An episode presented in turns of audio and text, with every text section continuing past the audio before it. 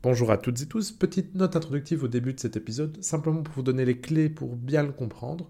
C'est un épisode super pédagogique grâce à Michel Liégeois, mais la seule chose qu'on a oublié de faire, c'est vous donner une carte mentale du Niger, et c'est quand même indispensable pour bien comprendre. Donc d'abord, le Niger, c'est un pays d'Afrique du Nord, disons, euh, avec la capitale Niamey. Et donc vous avez, si je fais dans l'ordre, comme, comme les aiguilles d'une horloge, donc du nord, pour revenir vers le nord, vous avez donc au nord-est la Libye, puis le Tchad, le Cameroun, Là, on est au sud, on a le Nigeria, puis le Bénin, le Burkina Faso.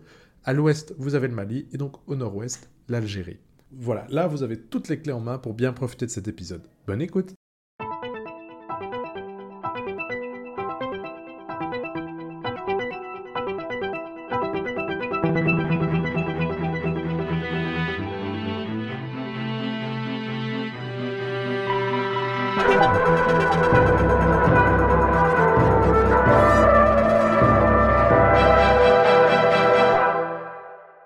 Bonjour à toutes et tous et bienvenue dans ce nouvel épisode de 20 minutes pour comprendre, le podcast qui vous aide à comprendre l'actualité internationale. Je suis Vincent Gabriel et aujourd'hui j'ai le plaisir de retrouver Michel Liégeois. Bonjour. Bonjour. Donc vous êtes professeur de relations internationales à l'UC Louvain, vous êtes spécialiste des opérations de maintien de la paix et de la région de l'Afrique subsaharienne. Vous êtes également le fondateur d'un certificat d'université qui se donne donc à l'UC Louvain en analyse euh, géopolitique des puissances. Et les auditeurs qui sont intéressés trouveront le lien vers cette euh, formation en ligne. En ligne à distance, totalement en ligne à distance, c'est sa particularité. Voilà, et donc ils trouveront toutes les informations dans la description de cet épisode. Aujourd'hui, Michel Liégeois, on va parler, chose peu commune je pense, d'un événement de l'actualité africaine, mais qui fait le devant de la couverture médiatique internationale. Tout commence donc le 26 juillet 2023 le président, qui était pourtant démocratiquement élu, euh, Mohamed Bazoum, est destitué. Il est d'abord obligé de rester dans sa résidence présidentielle, et puis donc on se rend bien vite compte que sa garde présidentielle est en train de réaliser un coup d'État qui va avoir des conséquences régionales. Et l'objectif de cet épisode, c'est un peu de comprendre et de démêler cet écheveau pour euh, les auditeurs qui n'ont peut-être pas le loisir de suivre toutes les subtilités de la politique de la région. Alors peut-être pourrions-nous commencer dans un tout premier temps par leur expliquer c'était quoi le système politique du Niger avant le coup d'État. Alors comme beaucoup d'États de la région, euh, ancienne colonie française, le, Niger a, connu une vie politique mouvementée, euh, rythmée par un certain nombre de, coups d'État, euh, la plupart du temps réalisés par des, par des militaires. Alors ici, on sortait d'une période de relative stabilité, puisque le président aujourd'hui destitué, Mohamed Bazoum, avait été élu dans le cadre des élections qui succédaient à la fin du deuxième mandat de son prédécesseur, le président Issoufou, qui s'est distingué par rapport à beaucoup de ses collègues de, de la région par son préoccupation de respecter l'ordre constitutionnel, de ne pas briguer un troisième mandat, ce qui était interdit par la Constitution, et à renoncer à bricoler la Constitution comme certains euh, le font pour pouvoir euh, quand même briguer un mandat supplémentaire. Donc il a évidemment organisé sa succession et clairement identifié Mohamed Bazoum comme étant son dauphin. Mais là, c'est le peuple nigérien qui l'a élu, euh, des élections qui certes pas parfaites, mais qui quand même étaient sous, sous les d'observateurs internationaux qui n'ont pas remis en cause le résultat. Donc on avait un président qui était démocratiquement élu dans un pays euh, relativement pacifié, bien que exposé comme tous ses voisins au, terrorisme international. Et euh, alors qu'il arrivait pratiquement à la fin de la deuxième année de son, de son mandat, Mohamed Bazoum commençait à obtenir des, des, résultats. Avec une croissance soutenue, création d'emplois, et aussi des résultats dans la lutte contre le terrorisme, avec une stratégie euh, un peu différente de celle de son prédécesseur, euh, qui s'appuyait moins sur la volonté d'éradiquer totalement euh, les groupes armés, objectif difficilement atteignable, et qui s'autorisait quand même, avec certains groupes et dans certaines conditions, à ouvrir un dialogue.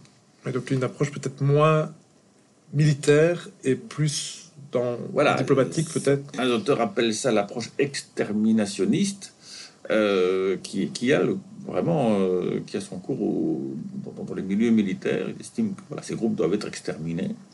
Et donc, une sorte de, politique de, de, volonté d'anéantissement de ces groupes, mais qui ne fonctionne pas. Euh, donc, ici, on, a, on avait ouvert la porte à, d'autres euh, modalités. Et il n'est pas impossible que, que cette voie ait été aussi en partie une des explications de, des coups d'État auxquels on a assisté. Ben justement, donc venons-en. Tout semble aller bien dans ce Niger que vous nous présentez. Donc on a un président qui est démocratiquement élu, qui succède à un président qui a respecté la Constitution dans ses règles. Et en plus de ça, on a certains résultats contre le, le mal terroriste qui gangrène cette région. D'ailleurs, placement de produits, mais vous étiez venu nous parler donc, des raisons du retrait de l'opération Barkhane en janvier, donc dans la région du Mali. On rappelle que le Niger a une frontière avec le Mali. Donc les auditeurs qui souhaitent se remémorer un peu les origines de ce terrorisme peuvent se tourner vers cet épisode. Mais donc, voilà, comment se fait-il alors qu'un coup d'État survienne et qui plus est dans l'environnement proche de ce président, puisque c'est sa garde présidentielle qui semble s'être révoltée? Alors bon, on ne connaît pas encore euh, les tenants et aboutissants, et puis euh, on ne lit pas non plus dans, les intentions, euh, le fort intérieur des acteurs, mais de, ce que j'ai pu lire et de ce que j'ai pu entendre d'un certain nombre de, personnes qui sont liées de cette près à ces événements, c'est que euh, cette affaire est assez étonnante. En réalité, ce qui se passe, c'est que le président Bazoum, je vous l'ai dit, euh, qui arrive à peu près à la, fin de la deuxième année de son mandat, euh, a évidemment entrepris des réformes.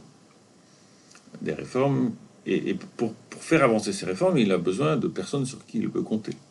Donc, progressivement, au fur et à mesure de la fin de, mandat de, différentes personnes ou de départ à la retraite, il est en mesure de nommer des personnes en qui il a confiance pour conduire la réforme qu'il souhaite euh, conduire. Et euh, au départ, ce sont plutôt des personnes subalternes, et puis au fur et à mesure que le temps passe, c'est des personnes de plus en plus importantes, et des personnes qui avaient été nommées par son prédécesseur. Euh, dans ces pays, il y a évidemment des, des postes clés pour lesquels il faut s'assurer de façon euh, certaine de la loyauté des personnes.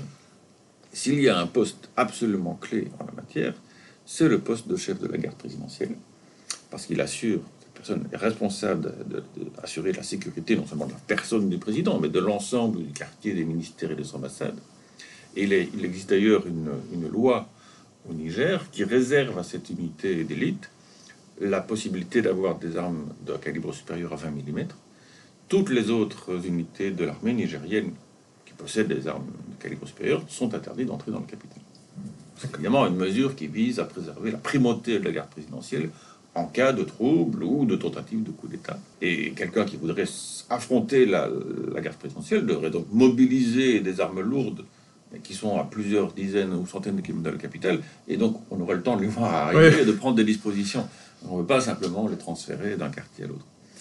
Euh, donc cette personne est absolument clé. Et il se trouve que ce général, à l'origine du coup d'État, euh, en fait, il, venait d'apprendre que le président Bazoum ne comptait pas renouveler son mandat pour nommer quelqu'un en qui il avait totale confiance. Non pas qu'il n'a pas confiance dans le général Tiani, mais... Euh, un petit doute, quoi. Mais surtout, c'était quelqu'un qui, qui, avait la totale confiance de son prédécesseur. Or, prédécesseur est un grand ami de Bazoum, mais quand même, politiquement, c'est pas exactement la même chose. Donc il est logique qu'à un moment donné, euh, le président Bazoum ait voulu nommer à une fonction aussi sensible une personne en qui il avait totalement confiance. Or, euh, dans ces pays, euh, et, sans, je dis ça sans jugement moral, c'est vraiment le scientifique qui parle, mais dans ces pays, on observe quand même que pour s'assurer la fidélité d'une personne, généralement, ça passe par le fait de lui accorder un certain nombre de privilèges, des privilèges financiers, des privilèges de tous ordres. Donc, annoncer à quelqu'un qu'il va perdre une fonction, c'est lui annoncer aussi qu'il va perdre ses, privilèges. Et, donc, le, ce qui s'est produit en réalité, ce n'est pas un coup d'État, c'est un mouvement de mauvaise humeur du général Tiani qui refusait de se voir relever de sa fonction et donc de perdre ses privilèges et qui a voulu faire pression sur le président pour qu'il revienne sur sa décision. Il n'avait pas l'intention de prendre le pouvoir.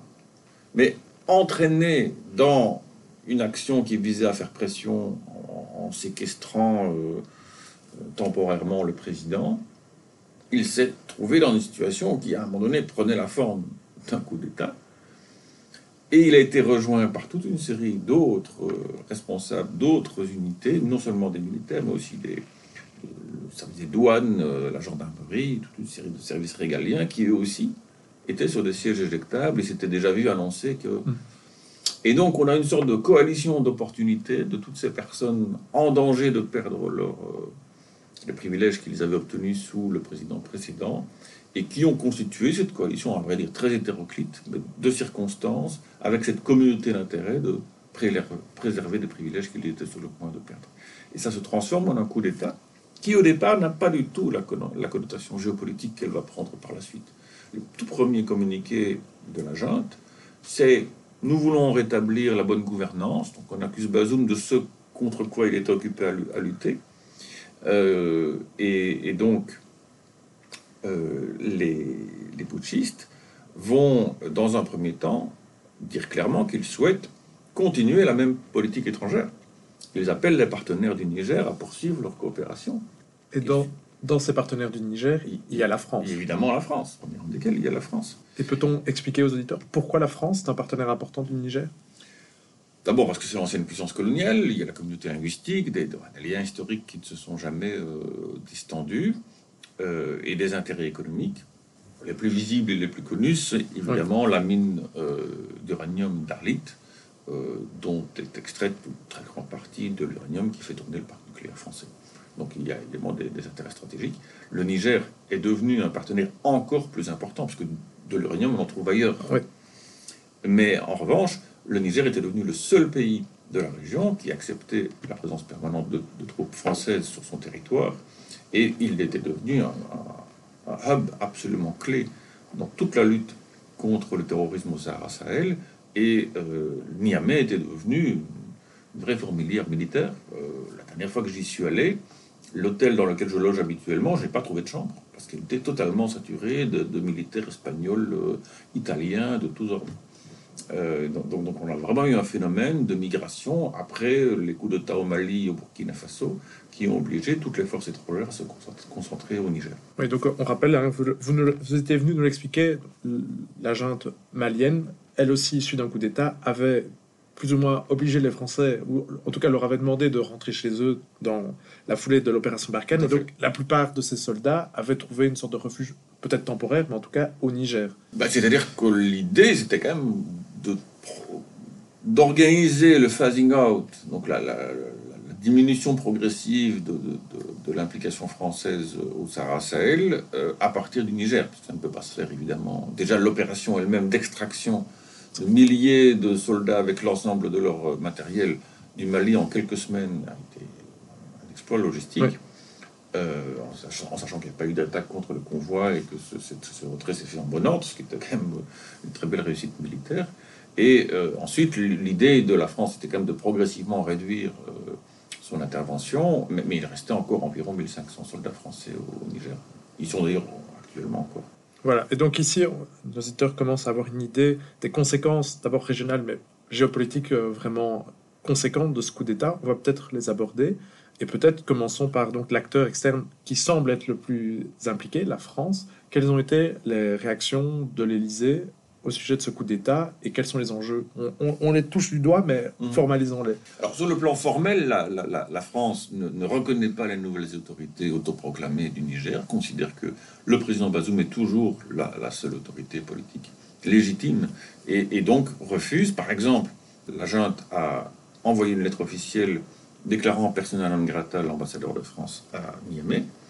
Donc, en principe, il doit rentrer chez lui. Il, doit, il, doit, il n'est plus accrédité. Il doit... Sauf que la France dit ben, cette lettre n'a aucune valeur. Elle, elle émane d'une autorité que nous ne reconnaissons pas. Euh, notre ambassadeur, il a été reconnu par le président Bazoum. Tant que ce président Bazoum ne lui demande pas de rentrer, pour nous, euh, il n'y a aucune raison. Et donc, là, évidemment, la France joue un jeu un peu dangereux, en tout cas, parce que, évidemment, le, fait de ne pas euh, se conformer aux, aux, demandes des autorités, ben, qu'il y a des manifestations de plus en plus fréquentes, par exemple devant l'ambassade et devant les, bases militaires françaises, bon, on peut toujours à tout moment avoir un, débordement qui obligerait euh, les, Français à pouvoir se protéger physiquement, à ouvrir le feu, et donc là, qui sait ce qui pourrait se passer dans la foulée. Et on a un acteur français qui est un peu isolé, parce que je pense par exemple à la diplomatie américaine, qui, elle, n'a pas encore qualifié le, les putschistes comme tels, de putschistes, qui permet notamment d'avoir un dialogue. Là, la France s'isole peut-être un peu. Alors, elle, est un peu isolée dans sa radicalité, pas totalement, parce que certains États de la région qui sont quand même très inquiets de cette, euh, cette épidémie de, de coups d'État euh, sont suffisamment déterminés au point d'envisager une, une, action militaire. Le Nigeria notamment, voilà, sud du Niger. Fait, tout à fait. Euh, Sénégal aussi. Voilà. Alors les États-Unis, c'est un petit peu différent. Je pense qu'ils ont une approche plus pragmatique. Euh, notamment parce que dans l'entourage immédiat du général Tiani, il y a des personnes qui jouent un rôle absolument clé et qui sont très très proches des Américains, qui ont fait la totalité de leur formation, notamment je pense un officier des forces spéciales euh, qui a fait la totalité de sa formation aux États-Unis et qui, est en, en, lien permanent avec les autorités américaines. Donc je pense que les États-Unis se disent, euh, comme la probabilité que le retour à l'ordre constitutionnel est quand même relativement faible et que de facto cette autorité légitime va, avoir une vraie capacité d'action, euh, autant pouvoir garder un canal de communication et pouvoir, le cas échéant, s'entendre. Ce qui est dans l'intérêt des deux parties. Les Américains souhaitent garder un pied au Niger et les, les savent, quel que soit le discours par ailleurs, on pourra y revenir, euh, qu'ils les expriment, savent très bien que sans l'appui occidental, ils ne tiendront pas plus, plus, de quelques semaines. Euh, et ce n'est pas Wagner qui pourra faire la différence. On, on, on va éviter. Ça, ils le savent très bien. Euh, on a dit aussi que c'est une crise régionale, et vous avez notamment mentionné le Nigeria. Et s'il y a un mérite à ce malheur, c'est peut-être d'avoir remis sur le devant de la scène un acteur dont on parle peu, c'est la CDAO. Mmh. Donc, qu'est-ce que c'est que la CDAO, dont je suis sûr que la majorité de nos auditeurs n'ont jamais entendu parler? Et Puis, dans un deuxième temps, on verra quelle est sa position vis-à-vis -vis, de ce coup d'État. Donc, la CDAO, Communauté économique des États d'Afrique de l'Ouest, une organisation dans le jargon africain, on appelle ça une organisation sous-régionale, l'organisation régionale étant l'Union africaine elle-même. Alors, c'est au départ une, organisation surtout à vocation économique, qui a une zone de libre-échange, pour, pour, faire simple, mais qui progressivement, depuis une vingtaine d'années, s'est dotée de compétences politiques et a réalisé plusieurs interventions militaires, notamment au, au Libéria, en sachant que l'État fort au sein de la CDAO, c'est le Nigeria, une grande puissance à la fois euh, démographique. Démographique, économique et militaire. Euh, et, de, et, donc, à partir du moment où le, le, le, Nigeria donne une impulsion aussi nette que celle que l'on a vue dès le lendemain du, coup d'État, euh, c'est clair que l'ensemble de la CDAO a semblé vouloir prendre cette, cette position très, très ferme, puisqu'elle a assez rapidement menacé une intervention militaire avec une, un ultimatum qui est dépassé depuis longtemps par ailleurs. Euh, ceci dit, euh, on regarde en détail, on voit que cette organisation est quand même beaucoup plus divisée qu'il n'y paraît. Euh, c'est vrai que les États les plus puissants sont plutôt sur une ligne dure, mais un certain nombre d'États euh, se sont également désolidarisés de cette ligne dure et ont annoncé qu'ils ne participeraient pas à une action militaire.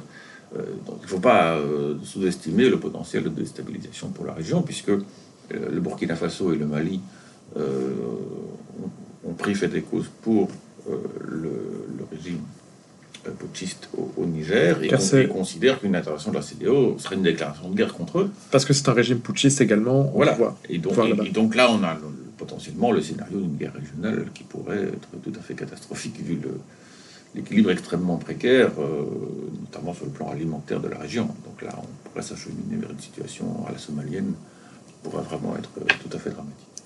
Alors, on a déjà touché un peu du mot cette situation. On va revenir maintenant sur ce qui fait couler beaucoup d'encre. Ce serait une épidémie de coups d'État dans cette région. Donc depuis surtout 2020 avec le Mali, et puis il y a eu le Burkina Faso, la Guinée, je crois. Donc vraiment toute une série d'États sont tombés des régimes pas toujours démocratiques pour autant, mmh. sont tombés par des coups d'État. Et très récemment, il y a quelques jours, le Gabon mmh. a lui aussi tombé, y a également eu un coup d'État. Dans un tout premier temps, faisons une sorte d'exercice de politique internationale comparée. Est-ce quelles sont les similitudes et les divergences entre ces différents mouvements et entre cette dynamique qui semble frapper la région Alors, il y a des points communs et évidemment des différences. Le point commun, c'est ce rôle que s'octroient les militaires de, de, voler au secours d'une nation qu'ils estiment euh, en péril en raison de l'impéritie, de la corruption, d'une série de défauts qu'ils attribuent aux, aux, gestionnaires civils. Non sans raison, tous ces mots existent bel et bien. Mais ça, c'est assez, assez, fréquent. C'est pas propre à l'Afrique. On, on a, souvent vu les militaires qui estimaient qu'ils étaient en fait, dernier rempart avant le chaos, et lorsque les, civils étaient dans l'incapacité de gérer correctement les choses, les militaires devaient prendre les choses en main. C'est souvent dans l'intérêt national mhm. que, les, que les, régimes militaires se sont mis en place. C'était le cas également en Amérique, en Amérique latine. Dans les... Avec Pinochet, par exemple. Voilà, Poutine également. Bien, alors euh, évidemment, une fois qu'on a dit ça, euh, il ne faudrait pas penser que les situations sont exactement identiques d'un pays à l'autre. Chaque, chaque pays a ses particularités. Euh, le Mali, on sait qu'il y a cette dichotomie entre le, nord et le sud. Au Niger, on a expliqué qu'il y avait quand même des motivations d'intérêt personnel. le Gabon, c'est encore autre chose. Le Gabon, en fait, si on écoute le discours des militaires, on ne peut que constater qu'ils avaient entièrement raison régime de type népotique, autoritaire. La famille Bongo. Simulacre de démocratie. Et, et, voilà, un État totalement tourné vers les intérêts de celui qui exerce le pouvoir et très peu vers l'intérêt de la population. On peut rappeler donc pour le contexte de ce qui s'est passé dans, au Gabon, c'est qu'il y avait également des élections pour, euh, je pensais Ali Bongo qui se présentait pour un troisième mhm. mandat. Euh, les, les résultats des élections ont été communiqués pendant la nuit. Et bah, tout porte à croire que c'est la troisième fois qu'Ali Bongo se présente, que ce, ça aurait été la troisième fois qu'il aurait gagné ces élections de façon frauduleuse, et donc les militaires auraient réagi, c'est ça. C'est ça. Alors maintenant, bon, comment dire Ceux qui connaissent un petit peu le dessous des cartes savent que même lorsqu'on décrète qu'une élection était régulière, on veut simplement dire que le degré de fraude n'est peut-être pas suffisant pour expliquer le résultat, et que donc on va quand même valider le résultat, mais, pour des tas de raisons. Et, ici, de nouveau, il n'y a, pas de, a pas de jugement, mais, mais les conditions n'existent pas sur le continent africain pour organiser des élections euh, dans les mêmes conditions que celles qu'on connaît dans les pays d'Europe occidentale, par exemple. Donc on sait qu'il y a un certain taux de fraude. Non, c'est plus ou moins massif. Mais, les dernières grandes élections qui en Afrique ont toutes été entachées de, de fraude relativement importante. Euh, donc tout d'un coup, dire bah, on, intervient parce qu'il y a une fraude et c'est pas possible. Bon, bah, à ce moment-là, euh, il y aura un coup, d'étabilité pratiquement à chaque élection en Afrique. Euh, donc, voilà, ça c'est une première chose. La deuxième chose, c'est que considérer que les, une sorte de virginité militaire par rapport à la corruption civile, c'est évidemment totalement inexact. Si on prend le cas du Niger, par exemple, le plus grand scandale qui porte sur des millions de dollars est un, euh, contrat de fourniteur militaire et les principaux bénéficiaires de, la corruption colossale tout à fait avérée euh, étaient les militaires eux-mêmes. Donc, présenter les militaires comme une sorte de, d'institution vertueuse et, exempte des maux qui, qui frappent la, société civile et, les institutions civiles et politiques, c'est évidemment se, moquer de la population et c'est totalement inexact. Mais bon, voilà, ça c'est D'accord. Et donc, le cas du Gabon est également intéressant et on peut le croiser avec euh, le Niger, parce que le Gabon était une sorte vraiment de représentant, de stigmate fort de ce qu'on a appelé, fut un temps, la France-Afrique. Emmanuel Macron a vraiment fait de son mandat, une, une des priorités de son mandat, en tout cas en politique étrangère, était de dire que ça n'existait plus, la France-Afrique.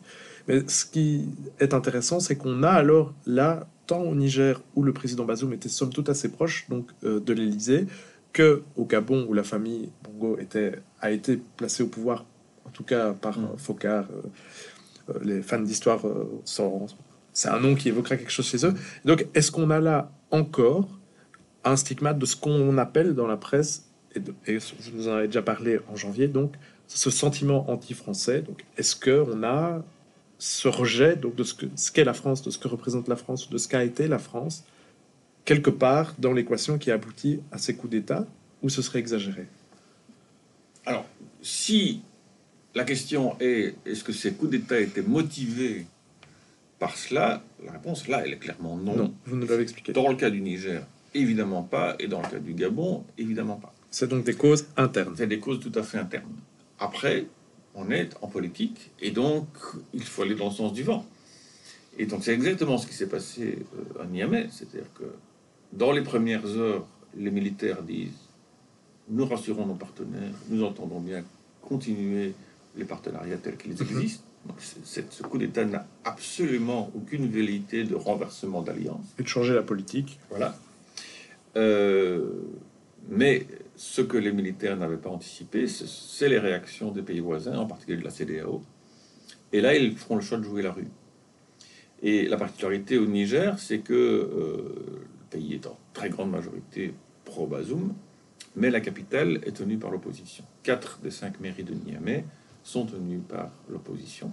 Donc il y a une capacité de mobilisation qui est importante. Et comment est-ce qu'on mobilise aisément la jeunesse? Avec tout ce qui traîne sur les réseaux sociaux, la France-Afrique, euh, les militaires français qui en fait euh, sont même soupçonnés d'alimenter le terrorisme pour justifier la permanence de leur, euh, de leur présence. Et pourquoi une permanence de leur présence? Pour sécuriser l'approvisionnement, notamment en uranium. Donc on a tout ce narratif qui dépeint un tableau extrêmement sombre d'une puissance finalement malfaisante, extrêmement égoïste, qui vise simplement à, maintenir une sorte de mainmise sur un précaré africain, cette fameuse France-Afrique. Et ce narratif-là, bah, il, est, il, se mixe avec euh, tout ce qui est diffusé par les fermatrolles euh, qui sont euh, financés par la Russie et qui permettent de, de, de, de, donner une forme de légitimité à une entreprise quand même bien plus sombre qui est en fait de, mener une, politique de, diplomatie africaine à partir de Moscou à travers une firme militaire privée qui va échanger des services euh, de sécurité privée et paramilitaire contre des avantages en nature sous forme d'accès à des, à, des, à des, ressources en matière première, qui est une, une, forme de troc euh, derrière lequel se cachent toutes les compromissions politiques que l'on peut imaginer. Mais donc voilà, tout ça permet de, créer un narratif anti-français qui, euh, qui permet de faire croire à une certaine jeunesse crédule que substituer cette cette domination, cette suggestion à l'ancienne puissance coloniale à euh, une, relation quelque part qui serait libératrice ou émancipatrice avec Moscou, c'est terrible à voir quand on connaît le dessous des cartes, mais, mais c'est la réalité. Pour une certaine partie de la société civile, euh, on croit vraiment à ce scénario. Donc ici, on a inclus un autre acteur dans cette équation, c'est Moscou. Est-ce qu'on a, alors qu'on est dans l'histoire très récente là, donc c'est difficile, mais est-ce qu'on a des signes ou des traces d'une potentielle influence de Moscou derrière le coup d'État au Niger et puis derrière la, dynamique générale des coups d'État qui se succèdent? Non, en l'occurrence ici, moi je, ne vois rien. D'ailleurs, assez étonnamment, euh, les premiers communiqués de Moscou appelaient au retour à l'ordre constitutionnel, donc je pense que oui. leur échappait un petit peu et je crois qu'ils Les putsch militaires, il n'y a pas... pas voilà.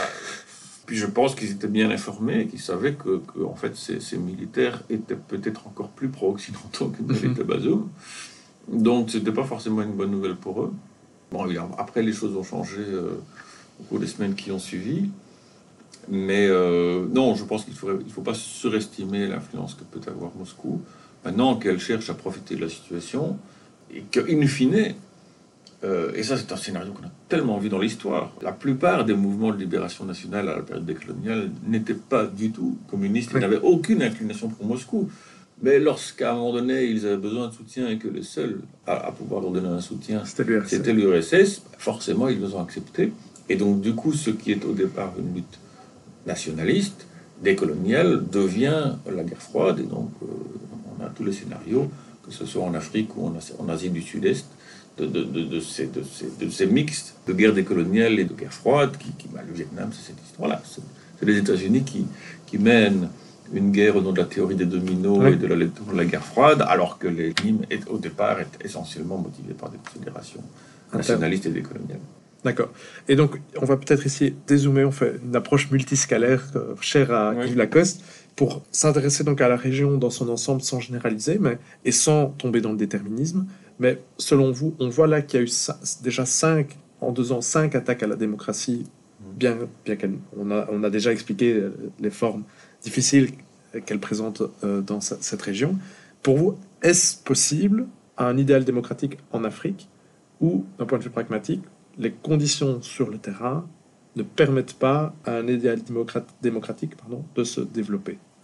C'est une vaste question. Je pense que si on, a deux jours pour en discuter, on pourra peut-être grossièrement en traiter les, principaux éléments. Non, la littérature sur l'État en Afrique est, énorme. Et, voilà, et c'est évidemment une, littérature essentielle, puisque les formes de l'État, la démocratie libérale au sens où on entend, est, une, est quelque chose qui est importé et qui a été, euh, d'une certaine façon, proposé comme modèle euh, à des États africains dès la sortie de, la décolonisation, alors même que ces États étaient extrêmement fragiles, pas du tout affirmés dans leur emprise territoriale, etc. Et donc, c'est ce que je dis souvent à mes étudiants, le, problème de la faiblesse de l'État en Afrique, il ne faut pas chercher très très loin.